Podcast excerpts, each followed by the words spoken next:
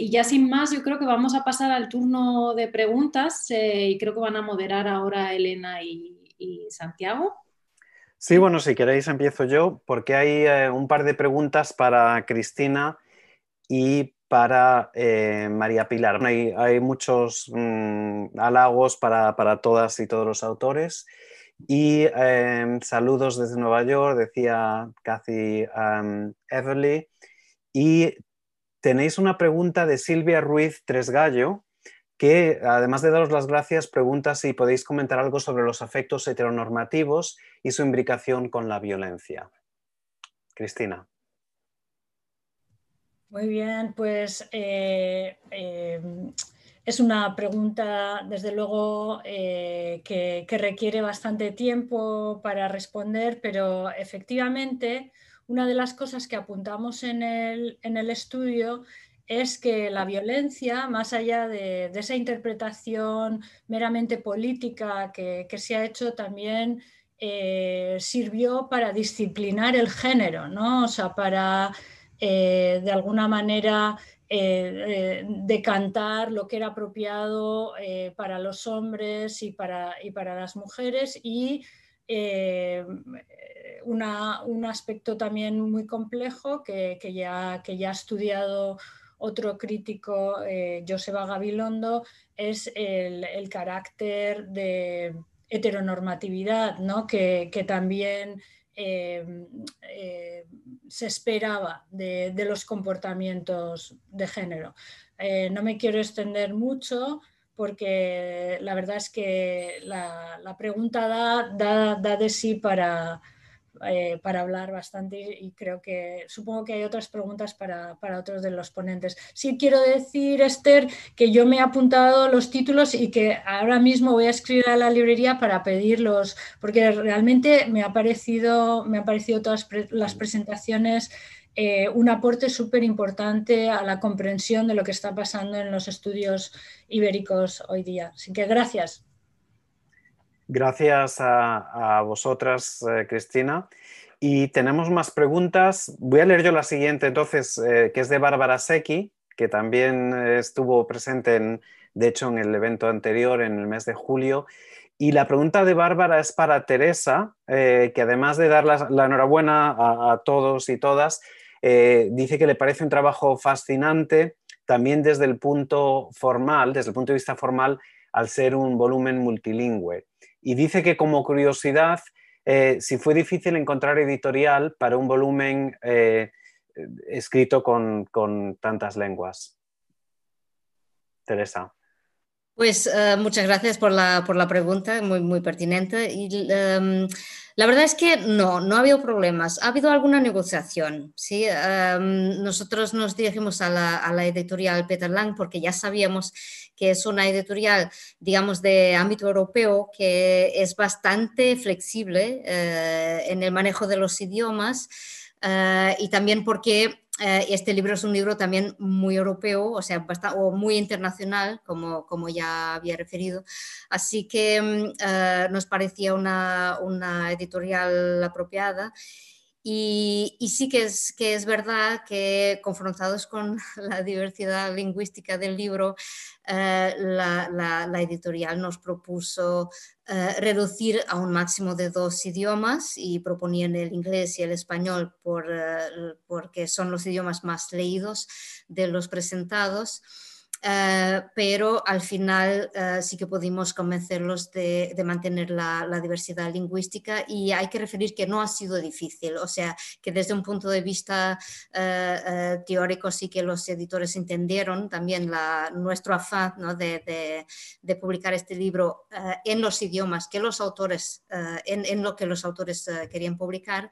Así que, mm, y para nosotros, y también porque, porque hemos, hemos hecho bastante claro eh, que se trata de un punto que no está abierto a negociación y realmente lo era así. O sea, no queríamos, no queríamos forzar los, los autores que en, en, la, en el encuentro que habíamos tenido eh, les habíamos dado toda la libertad de, hablar en los idiomas que querían y no queríamos ahora obligar a investigadores, investigadoras gallegos, catalanes, asturianos a hablar de,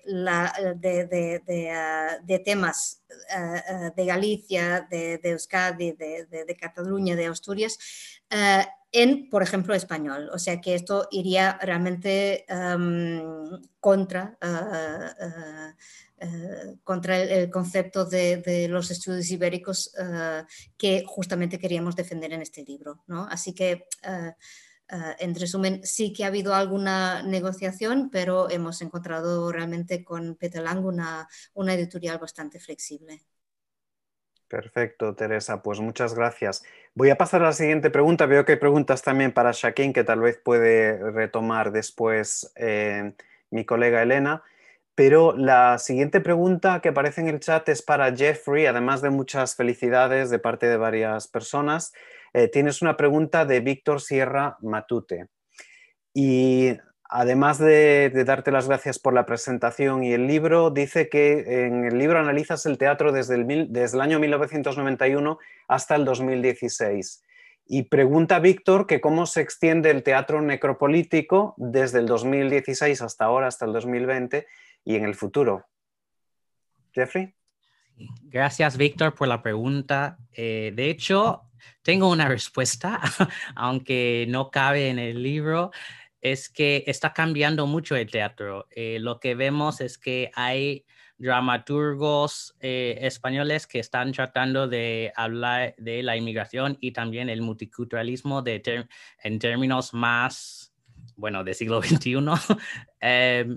Y también hay autores racializados que están eh, promoviendo obras teatrales. Por ejemplo, eh, Silvia Albert Sopale, que tiene la obra No es país para negras, y también Blackface y otras vergüenzas, en que en estas dos ah, obras habla de su experiencia como una afroespañola que nació en País Vasco y su experiencia, bueno, eh, ser una mujer negra en España, ¿no? Entonces, como no es, aunque no es inmigrante, sus padres sí lo son, entonces eh, incluye esto en, dentro de sus obras. Entonces, lo que estamos viendo es que estamos alejándonos un poco de la inmigración eh, para hablar de ciudadanos racializados y así tenemos em, unas perspectivas distintas que están tratando de retratar de mejor manera em, a las personas racializadas.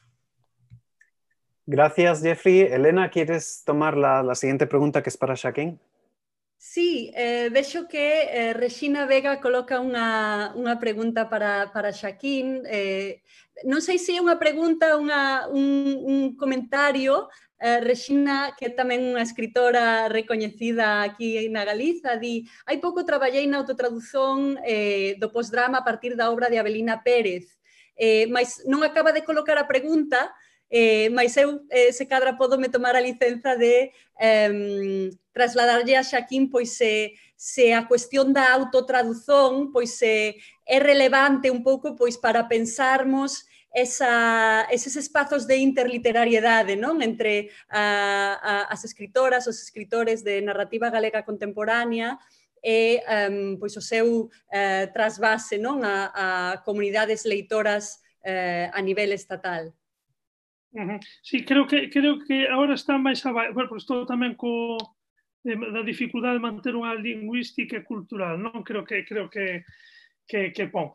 Ben, en fin, é un ámbito que non teño non teño traballado moito, a obra de Abelina Pérez sí que sí que a coñezo porque recentemente creo que vai vai estrear agora nunha, nunha obra conxunta no centro no Centro Dramático Galego, pero efectivamente aí, aí está unha cuestión mm, eh, espiñosa, por decirlo de alguna, de alguna maneira, non? Eh, e bueno, vou responder con pois co, pois con un autor que coñezo que coñezo ben e cuxa mm, eh neste caso non é unha auto non é unha autotraducción, é unha traducción eh, do, do, do autor, pero outra traducción cultural, que é o caso de Valle Inclán. Eh, eh, eh, porque recentemente estou tamén, eh, este día estou nun, nun, bueno, pensando un pouco, un pouco sobre iso, non? Eh, como sabedes, eh, pois Valle Inclán non escribe un galego, pero grande parte da súa obra está, está ambientada en, en, en Galicia, eh, cunha perspectiva cultural un tanto curiosa, non? De, de, de, de, de, de de toda a configuración que fai de Galicia, etc. etc. E claro, chegou o momento, 2017, que a obra de, de Valle Inclán queda liberada de dereitos de autor e xa podemos, eh, desde o sistema teatral galego, montar a Valle Inclán. Non? Entón, iso creanos un, un problema. E dixen, bueno, pois por que non empezaremos polas obras galegas de Valle Inclán? Porque as primeiras que houbo eran as obras madrileñas de, de, de Valle Inclán. Luces, bueno, eh, La hija del capitán, etc. etc non? Cando temos que montar eh, Divinas Palabras, o Centro, de, o Centro Dramático Galego fai, claro, fai no removendo toda, todos os cimentos eh, e sustratos culturais de Divinas Palabras, porque para nós, hoxendía, no Centro eh, dramático galego, non? De, resulta difícil asumir esa Galicia que é representada en divinas palabras, non? Entonces iso fai que teñamos que deconstruir un pouco todos os códigos culturais de, de Valle Inclán e ao mesmo tempo apropiarnos dun escritor que non deixa de ser, bueno, pois eh, eh, un dramaturgo casi central a nivel universal, non? Entón, dentro desa apropiación e afastamento, creo que hai un xogo interesante. Non sei se era eh, eh, o que Resina eh, apuntaba. Fíxeno pois cun caso que coñezo que coñezo que coñezo máis. Logo tamén eh, non sei se Elena, cando preguntabas o da proxección non e a forma, bueno, están o caso dun, dun escritor que, que, que analizo no meu estudo, o caso de Domingo Villar, verdad? que é un escritor paradigmático, eh, sobre todo nese xogo que se fai entre eh, e, bueno, pois unha narrativa asentada aquí, pero tamén unha narrativa que se xa entendida, comprensible, con atractividade eh, fora de Galicia, non? Entón, eh, fai que, bueno, eh, eh, e haxe aspectos que tal vez están máis pensados para un lector non galego que, que galego. É moi interesante esa cuestión, a, cuest, a cuestión dos, dos, dos diferentes eh, leitorados, non? Mm. Eh, hai unha pregunta máis, non sei se temos un minutiño. Sí, eh, para Caroline, verdad? Sí, eh, no, no, no sé se si la querías... Eh, se, se no, querías... no, Elena, por favor.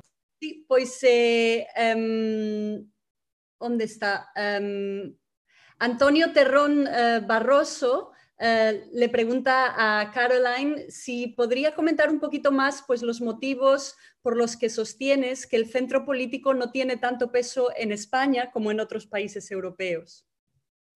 Ah, sí, claro, pues creo que de hecho es un, tema muy interesante que podríamos debatir durante mucho tiempo, pero bueno, eh, bueno, hay varios autores que sostienen que, bueno, que, que en el sur de Europa en general um, antes de la crisis financiera no había surgido un nuevo, un nuevo, eje de competencia tal y como habíamos visto en algunos países del norte de Europa. Y ese eje, ese cleavage, se ha llamado en la literatura teórica el, el cleavage sobre, entre integration y demarcation. Es lo que surgió tras los procesos de globalización.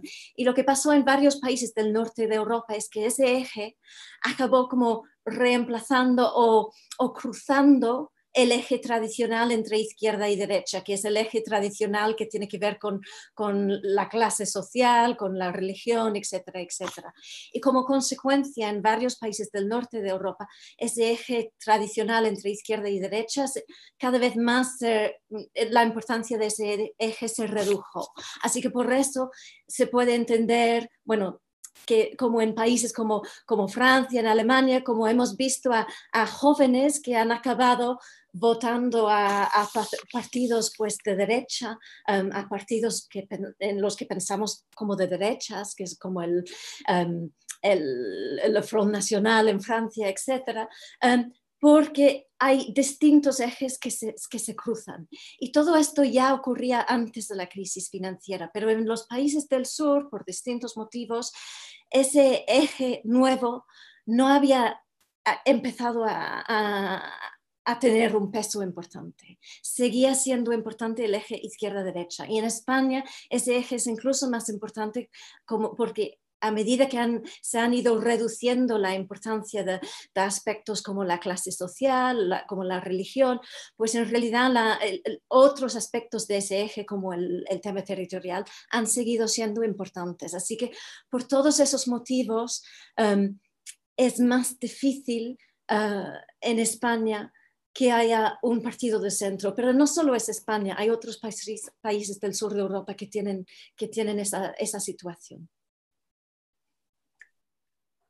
Gracias, Caroline. Reitero otra vez los agradecimientos a todos, eh, a todos los autores, a todos los editores y también a Elena por estar aquí, por esa moderación del libro de Shakin. Em, y nada, solamente recordar, como habíamos dicho antes, que el próximo evento de Playbérico será el día 19 eh, de octubre, lunes 19 de octubre a las 19 horas eh, españolas, a las 18 horas portuguesas. Em, y ya tenemos el magnífico programa em, del, del Playbéricos dedicado a, Portugal, que como decíamos antes, moderará nuestra colega Teresa Piñeiro, que estaba hoy, que ha estado aquí hoy con nosotros, y también nuestra colega Ángela Fernández de la Universidad de Lisboa, eh, que nos han em, preparado ya este, este programa fantástico de cinco libros eh, que podéis ver aquí eh, cuáles, cuáles son, no lo voy a repetir, pero simplemente mencionar que el programa sigue siendo también muy variado eh, incluye cine, incluye traducción, incluye literatura, ciencias políticas e incluso también estudios o cuestiones transnacionales. Eh, pues nada más de mi parte, muchísimas gracias a todos, gracias de antemano a Teresa y a Ángela por el trabajo que ya han realizado en la preparación del, evento de octubre y les dejaremos en las mejores manos para, para el 19. Muchísimas gracias también a los que habéis estado aquí y paso la palabra a Santi para que cierre el evento. Sí, pues ya para cerrar, mis gracias muy especiales a Elena por estar con, nosotros hoy. Espero que no sea la última vez. Elena, esperamos contar contigo en, otras ocasiones y no necesariamente solo para, estudios gallegos, pero también eh, pues, eh, ha sido un, para mí un éxito y para, para nosotros una, una buenísima ocasión contar con tu, con tu colaboración en, este tercer evento de Playbéricos. El próximo, como, como, estamos oyendo, va a ser en portugués y dedicado a Portugal. Y solo quería recordaros a, todos y a todas que los eventos Playbéricos se mm, mantienen en, en YouTube. Dentro de unos minutos podrán ver el evento entero si no lo han visto ya y además eh, editamos cada evento, eh, cada presentación, perdón, eh, como vídeo que está en nuestro canal de Instagram Televisión, que pueden encontrar si buscan Playbéricos en, en Instagram. Eso se hará disponible de forma progresiva. También la versión audio en podcast, aprovechamos bien los materiales. Eh, la versión audio también será publicada normalmente cada lunes, sale un podcast. Gracias a todas las presentadoras y presentadores por vuestros estupendos eh, libros y presentaciones. Enhorabuena una vez más por, por, las, por los libros y el próximo día 19 nos vemos entonces para el evento dedicado a Portugal. Gracias. Muchas gracias. Gracias. Gracias a todos. Muchas gracias.